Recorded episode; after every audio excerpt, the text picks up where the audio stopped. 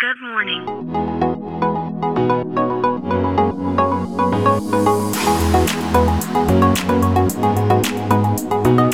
Bom dia, Califórnia. Bom dia, Brasil. Aqui quem fala é Felipe Janetti, diretamente de Palo Alto, Califórnia, no coração do Vale do Silício.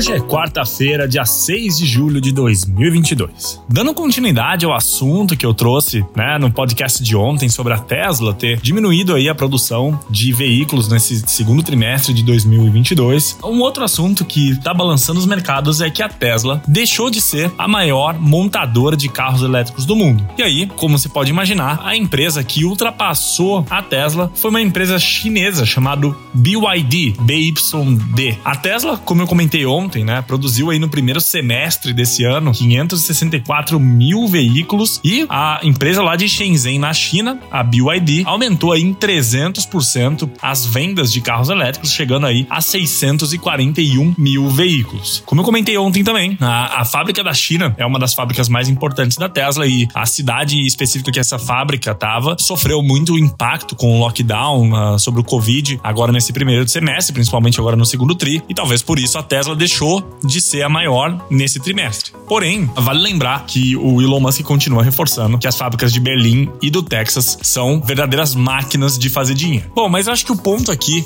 né, não é ser a top 1 ou ser a top 2. O ponto é, cada vez mais a gente vê mais e mais empresas, né, com foco nos carros elétricos. E é impressionante o quanto que isso tem mudado muito, muito rápido, né, nas ruas aqui, principalmente da Califórnia, principalmente aqui no Vale do Silício, onde é a região que geralmente dita as tendências do mercado que vão acontecer acontecer aí nos próximos anos e décadas. E essa mudança tem acontecido muito rápido. A gente vê cada vez mais carros da Hyundai, carros da Toyota, carros da Volkswagen, carros de outras montadoras disponíveis aqui no mercado circulando nas ruas. Cada vez mais dentro dos prédios a gente vê mais infraestrutura de abastecimento elétrico. Cada vez mais a gente vê isso nas ruas também. E muito por conta, né, acho que do preço do combustível que não deve suavizar não tão rápido e as pessoas têm corrido rapidamente para os carros elétricos. Aqui na Califórnia, o galão do combustível que equivale aí 3 litros 175 mais ou menos, ele tá saindo a mais de 7 dólares, é um dos maiores valores da história do combustível, é muito por conta de todos os conflitos que a gente tá vendo lá na Rússia, com a Ucrânia, enfim. Então, isso a gente não deve ver tão rápido diminuindo. Então, a adoção né, de carros elétricos está acontecendo de uma forma muito, muito rápida. É impressionante. Cada semana que passa, a gente vê mais carros elétricos circulando nas ruas. Então, a Tesla deixa de ser a montadora que mais vende carros elétricos no mundo, perde aí a primeira posição para a empresa chinesa e isso deve começar